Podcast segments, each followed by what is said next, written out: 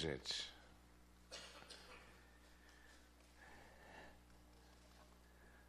Paulo nos diz, quando escreveu sua primeira epístola aos Coríntios, nos diz algo sobre o que eu já falei centenas de vezes no curso da vida, e aqui mesmo, muitas vezes. E há não muito tempo atrás, outra vez. E até eu partir, repetirei, porque é de importância absolutamente essencial. Faz parte daquelas coisas que Paulo diz: convém-vos que eu vos repita. Tem algumas acerca das quais ele diz que é um desperdício que ainda tivesse que repeti-las. Mas há algumas acerca das quais ele diz: essas convém que se repita sempre, que sejam objeto de relembranças regulares, porque elas fazem parte dos elementos pulsantes do coração do nosso ser.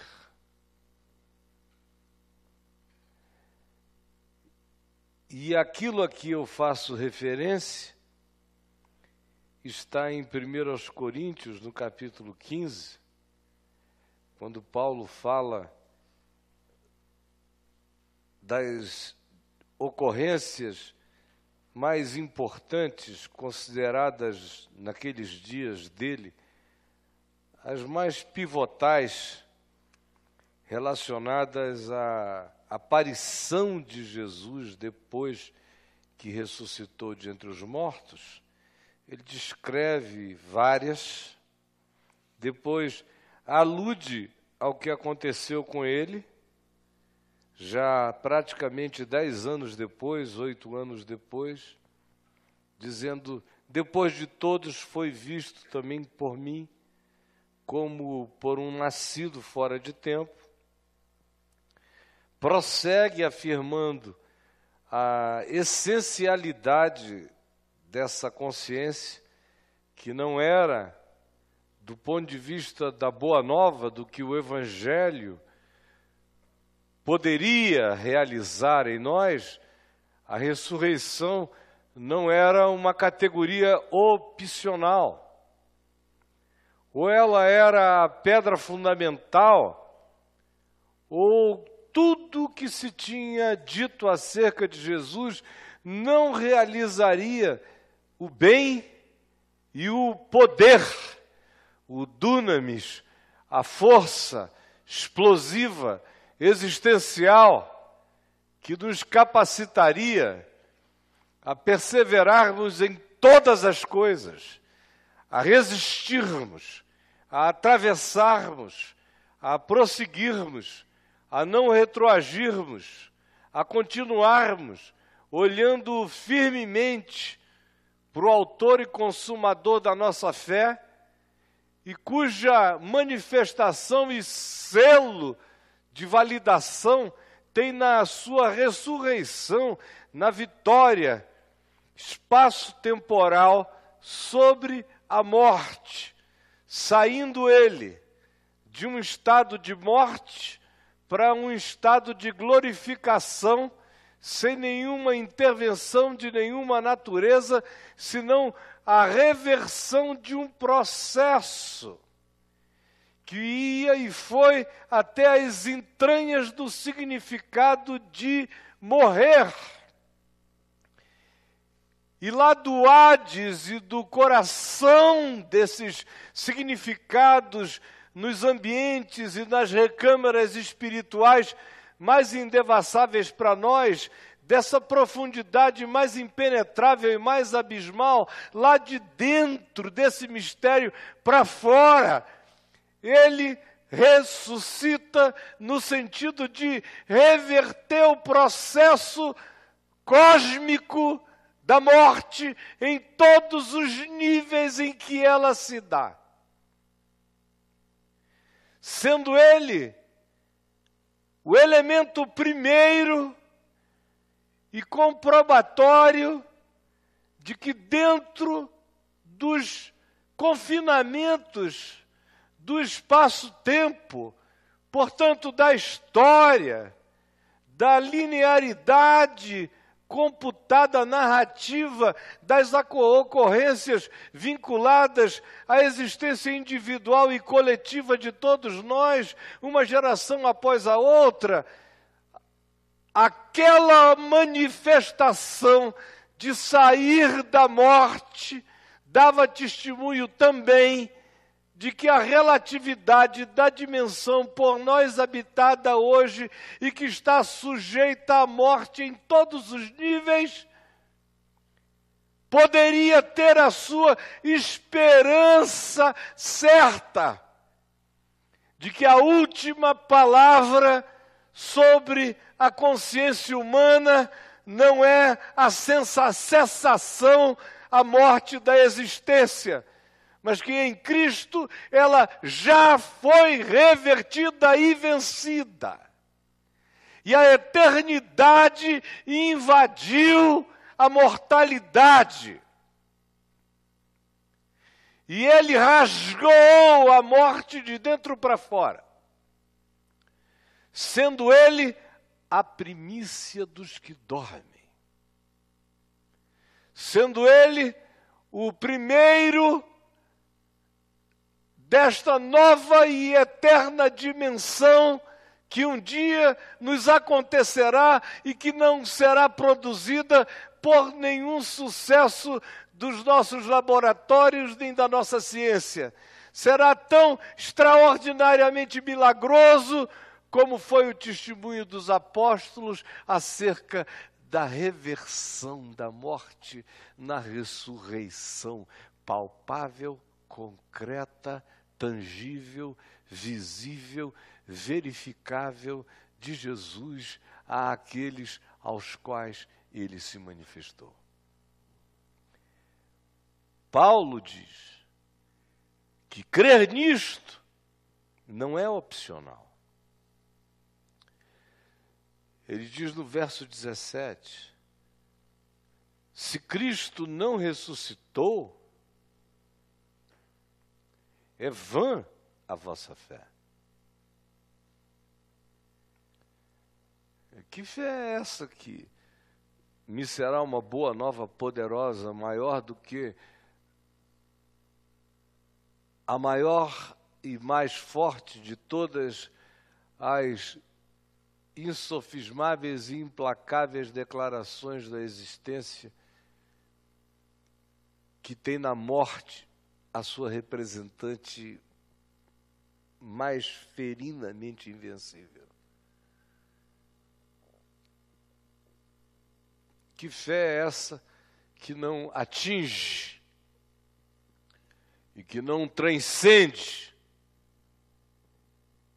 essa lápide, não apenas física, mas mental, psicológica, espiritual? Se Cristo não ressuscitou, se esse processo nele não foi revertido, é vã a vossa fé. E ainda permaneceis nos vossos pecados, na sequência da existência insensata na qual vivíeis, permaneceis nas mesmas coisas porque não há a voz daquele que, dentro da morte, gritou e bradou que estáveis livres das consequências dela, pois o salário do pecado é a morte. Na ressurreição, ele garantia que os pecados estavam perdoados e tirava da morte o poder dessa reivindicação sobre mim. Se Cristo não ressuscitou, é vã a vossa fé, e ainda permaneceis nos vossos pecados, e ainda mais, todos aqueles que partiram crendo nisto apenas dormiram no pó para sempre. Creram numa vacuidade, numa miragem. E se a nossa esperança em Cristo, no Evangelho, não tem ressurreição, não tem transcendência, não tem vitória sobre a morte, não tem essa concreta realidade para além da cessação desta existência. Se o que você chama de evangelho não carrega essa força, e portanto se limita apenas a esta existência idiotada, marcada por um contínuo correr atrás do vento e do nada.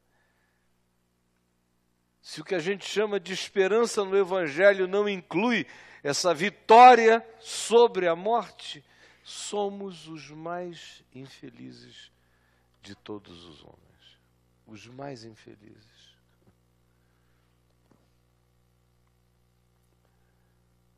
Somos os mais infelizes de todos os homens. Olhem aqui para mim.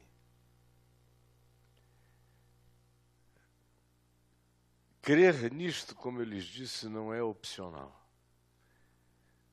Sem essa mola, o Evangelho não realiza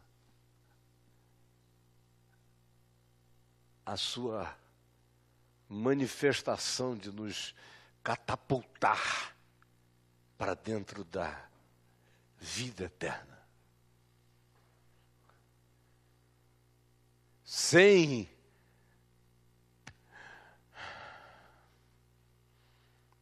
essa certeza de que isso não é um, dogma necessário para fechar um esqueminha teológico, não.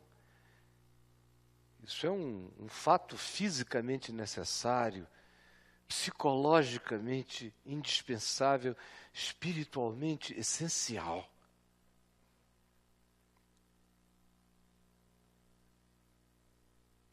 Para que a minha existência não mergulhe no absurdo e eu creia e viva e saiba que todas as minhas obras de viver e de ser nele não são vãs, porque tudo nele já tem a garantia de ser regenerado e restaurado. Assim como ele incorruptivelmente saiu da morte, tudo mais incorruptivelmente dela será tirado. Por isso, Paulo diz: assim sabemos que nele o nosso ser, o nosso produzir não é vão. O problema, sabe qual é? É que ninguém chega à fé na ressurreição pelas vias da racionalização. Ninguém. A gente não chega a nada pelas vias da racionalização. No fim, você tem que crer ou não crer.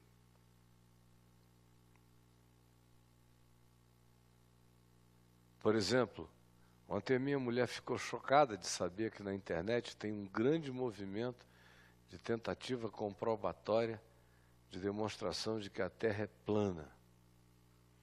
Eu falei, tem, tem. Na internet você encontra verdadeiras seitas dessa convicção.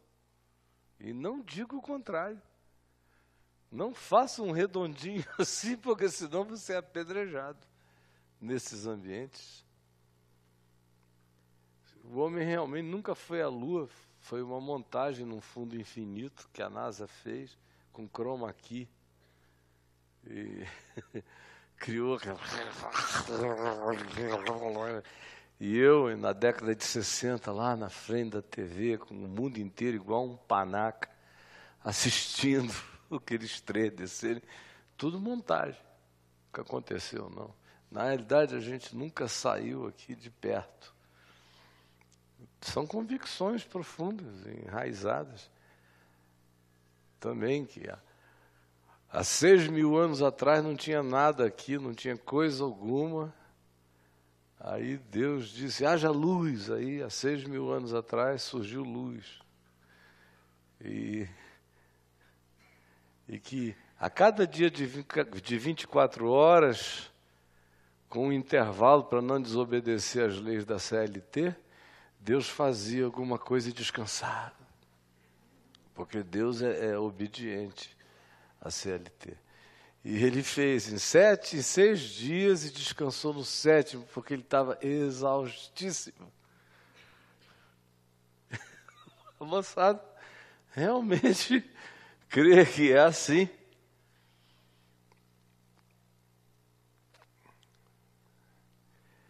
E você vai dizer o quê? Você não estava lá. Nem eu. Então, deixa.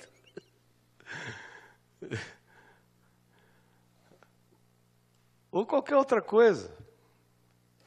Fatos, como Paulo diz aqui adiante, ó, depois de afirmar-se a nossa esperança se limita apenas a esta vida, somos os mais infelizes de todos os homens. Ele diz, mas de fato, fato, facto, Cristo ressuscitou de entre os mortos. Ele diz, a ressurreição é factual, é histórica, é espaço-temporal. Ela atende a todas as demandas do sentido às intuições. É um fato, ele diz. Mas e daí? Os romanos nunca levaram a sério. Os judeus que sabiam esqueceram, não quiseram pensar no assunto. E os que tinham uma desconfiança que poderia ser também fugiram de pensar porque é assustador.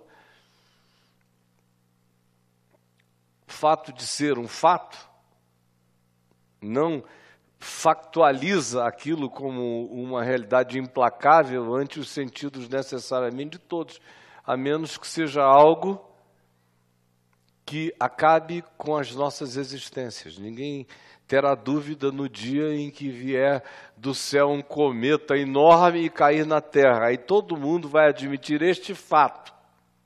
E não vai ficar depois ninguém para escrever a história. Mas quando não é algo dessa proporção, tem gente que crê e tem gente que não crê. Morreram, foram eliminados 6 milhões de judeus na Segunda Guerra Mundial, mas tem gente que jura que isso é criação de propaganda. E quem quer que diga o contrário é tratado como idiota, um sionista fanático da história. fato, mas que não necessariamente esmaga ninguém com a sua factualidade. Por exemplo,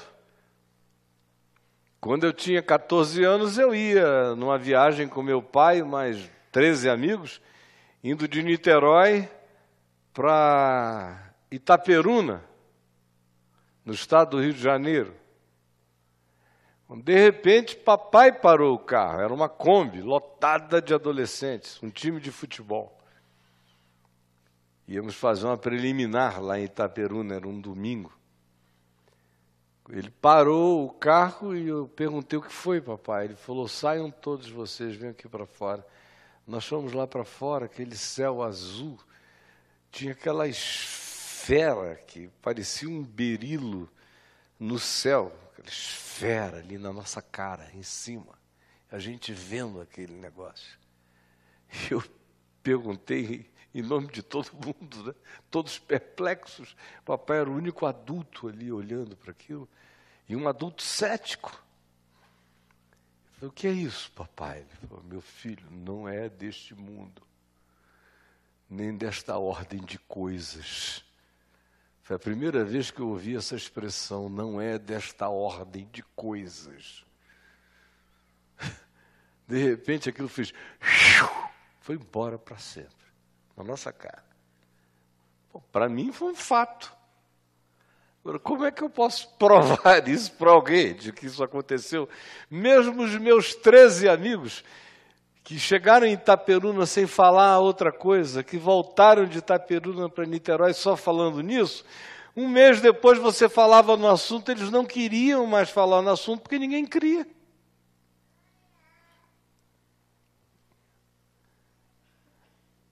Fato é muito relativo, a menos que nos destrua todos, que nos arrase. Mas numa próxima geração pode surgir alguém que já não creia que isso jamais tenha acontecido.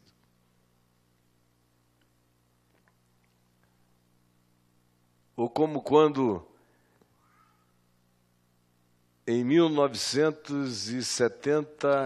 1974, mas no segundo semestre, numa aula de física em Manaus, nós ouvimos aquela gritaria do lado de fora da Escola Técnica Federal do Amazonas, corremos para a janela no segundo andar, eu fiquei ao lado do professor de física que estava dando uma aula, quando a gente viu aquela traça que parecia uma montanha do pão de açúcar em silêncio, passando suavemente uma montanha toda vazada de luz de dentro para fora, enorme, enorme o aeroporto era pequeno perto daquele negócio na nossa cara.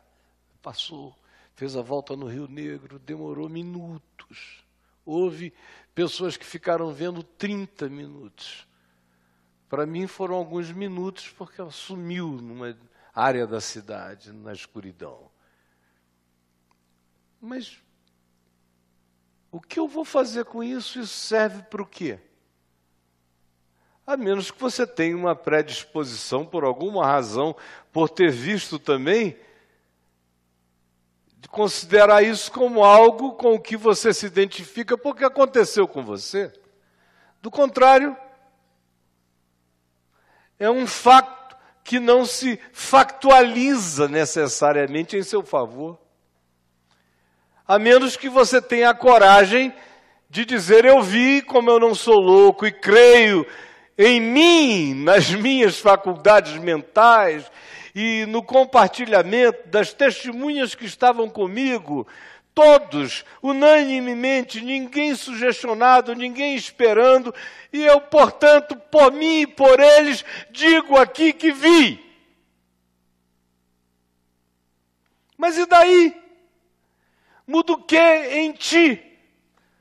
O fato de eu ter visto isto disto ser um fato.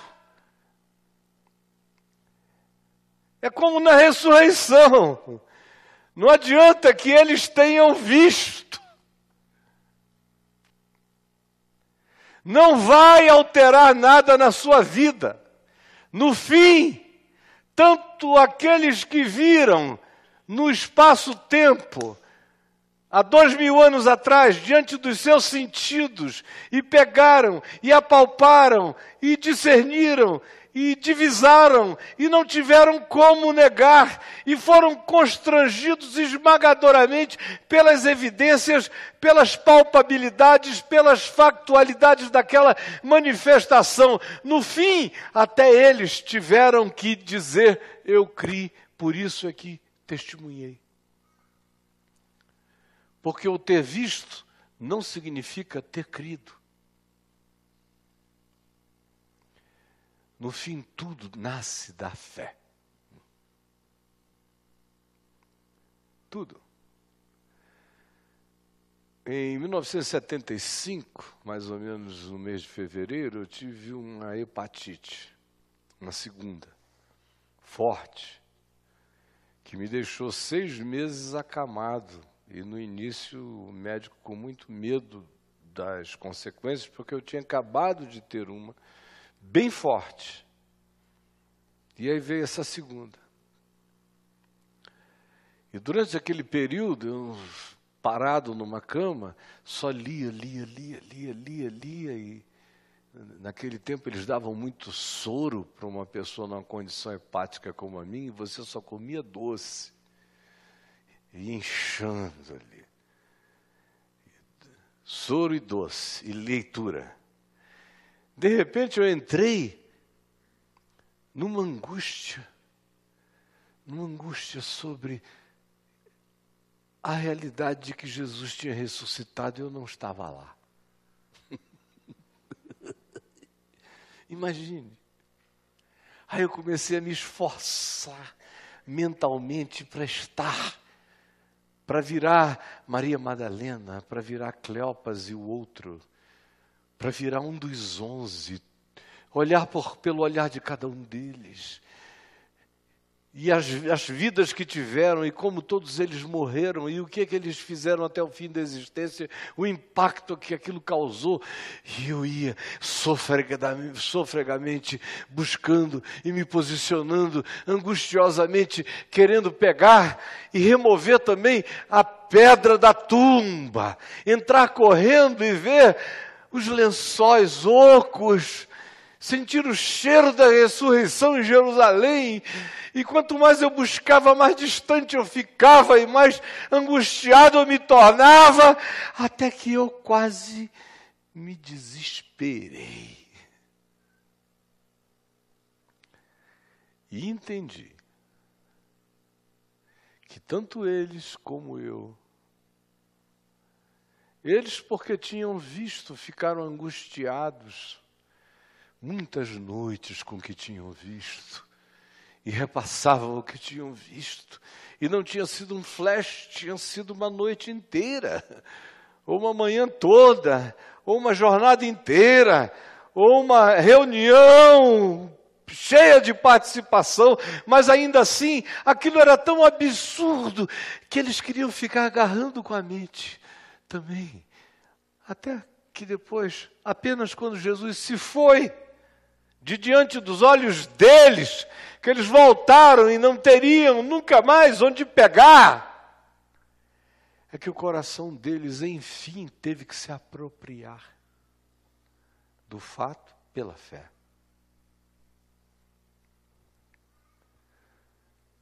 Se apropriar do fato pela fé.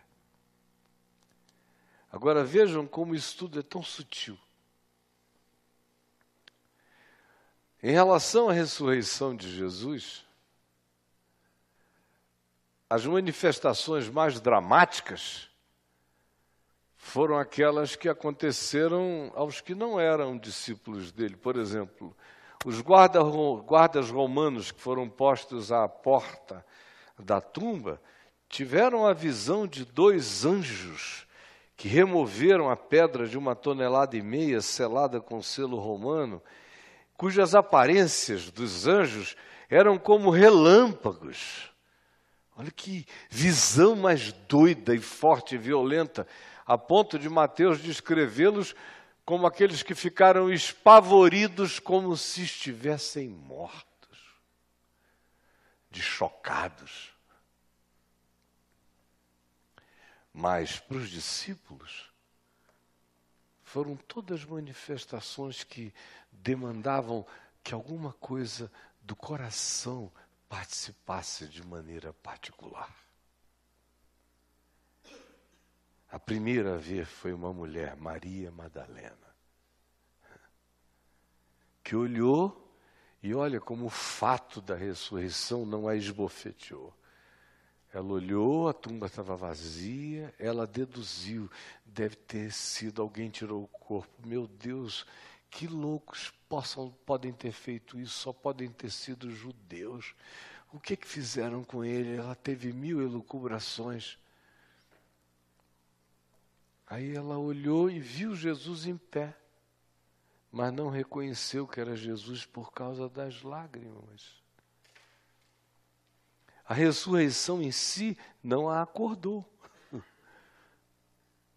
O fato não a despertou. Jesus em pé não a iluminou. Ela não discerniu.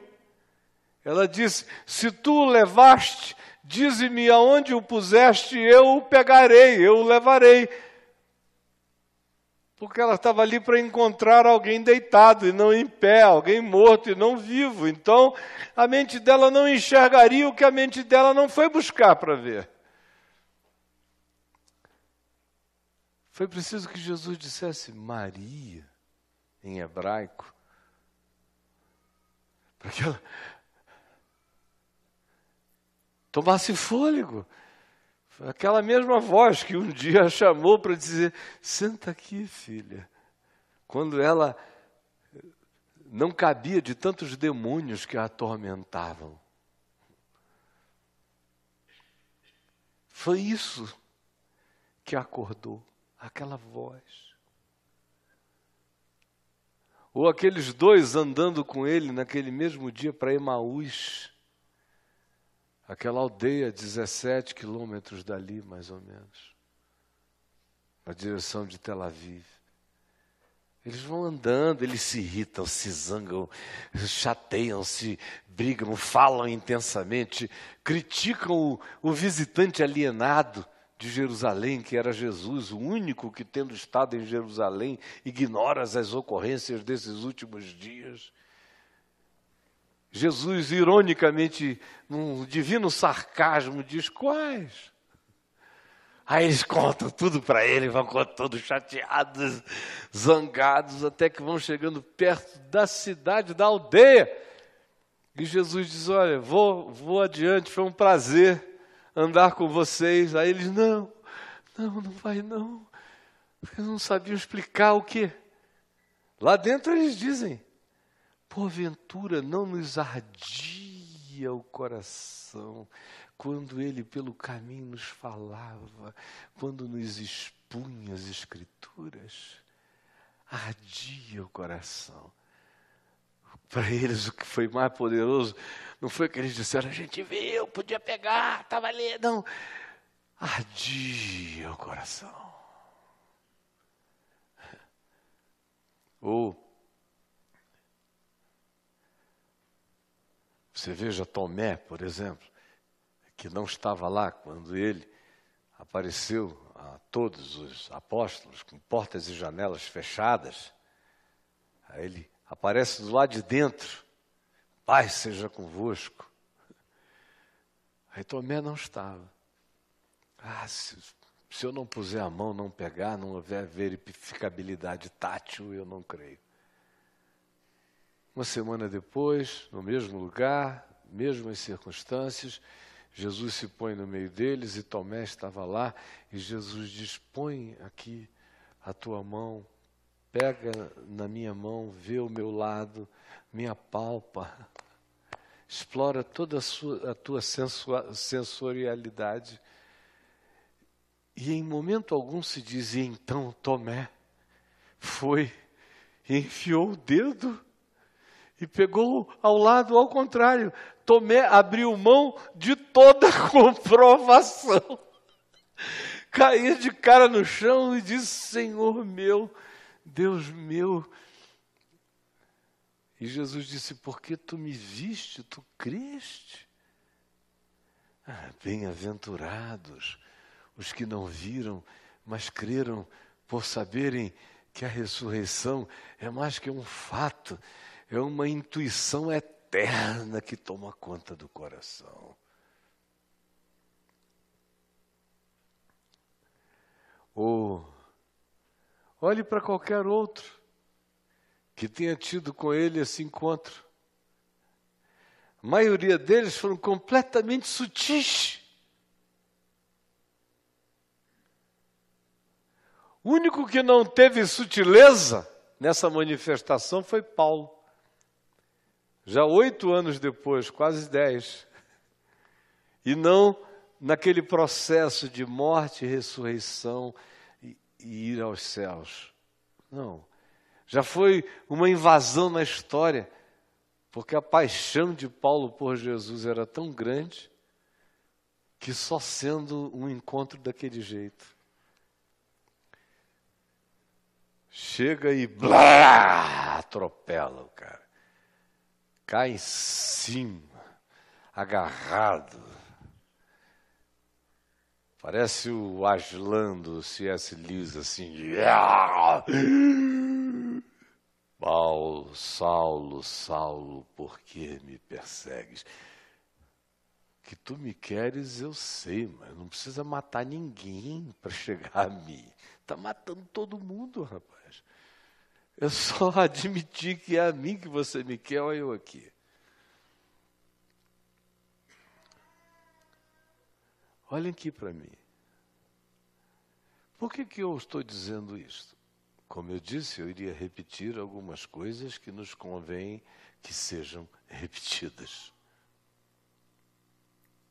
Porque se a nossa esperança no Evangelho não tiver esse Maria que nos acorde de novo e de novo, é Ele, é Ele, se não tiver esse coração que arde pelo caminho, não tiver essa desistência de não meter o dedo em nada, não pegar nada, já ficar satisfeito com o choque da palavra que diz: pega.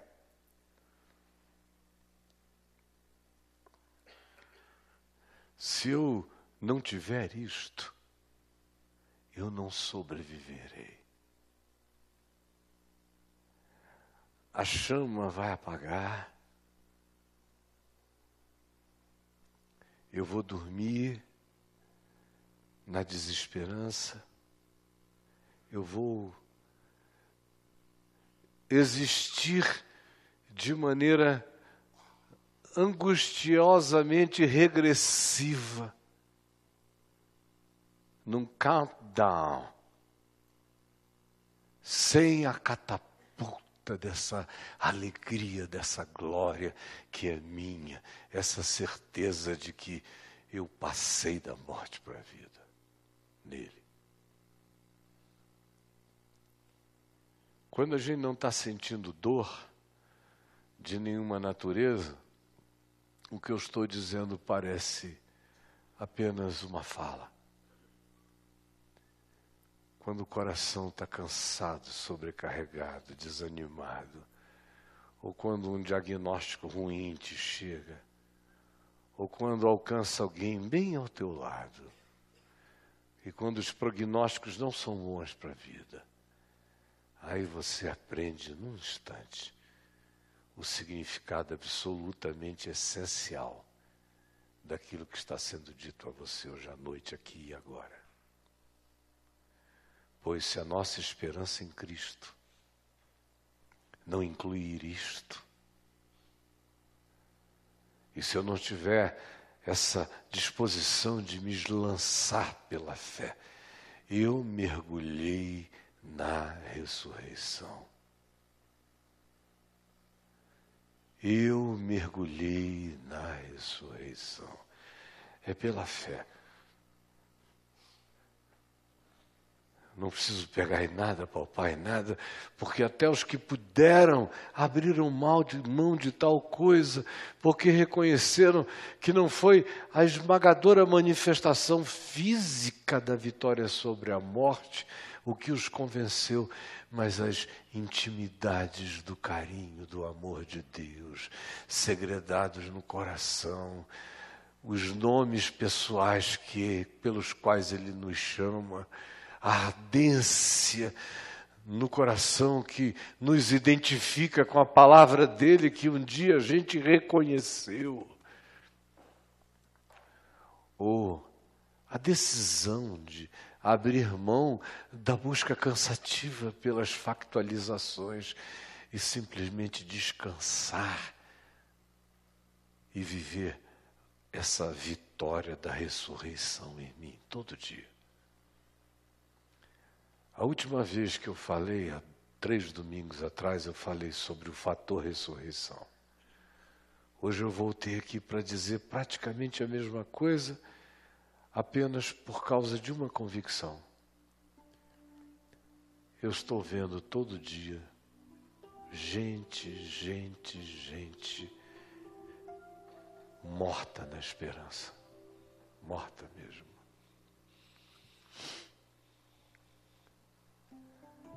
E de que nos serve um evangelho que não nos dá essa vitória?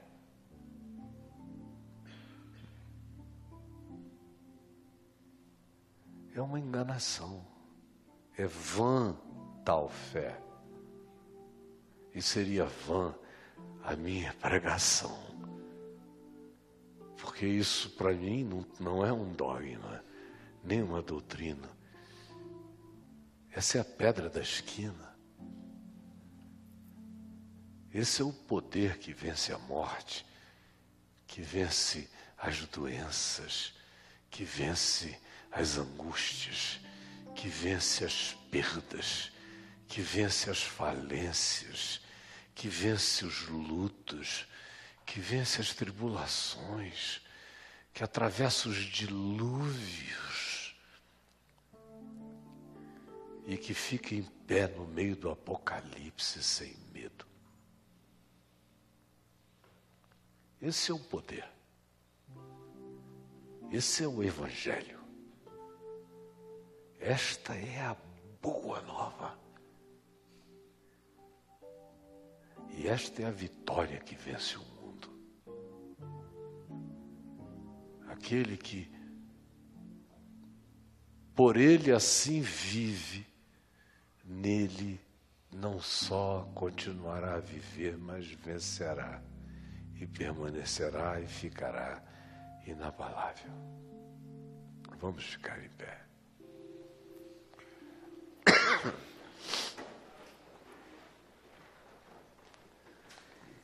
Vamos pegar nas mãos uns dos outros. Isso.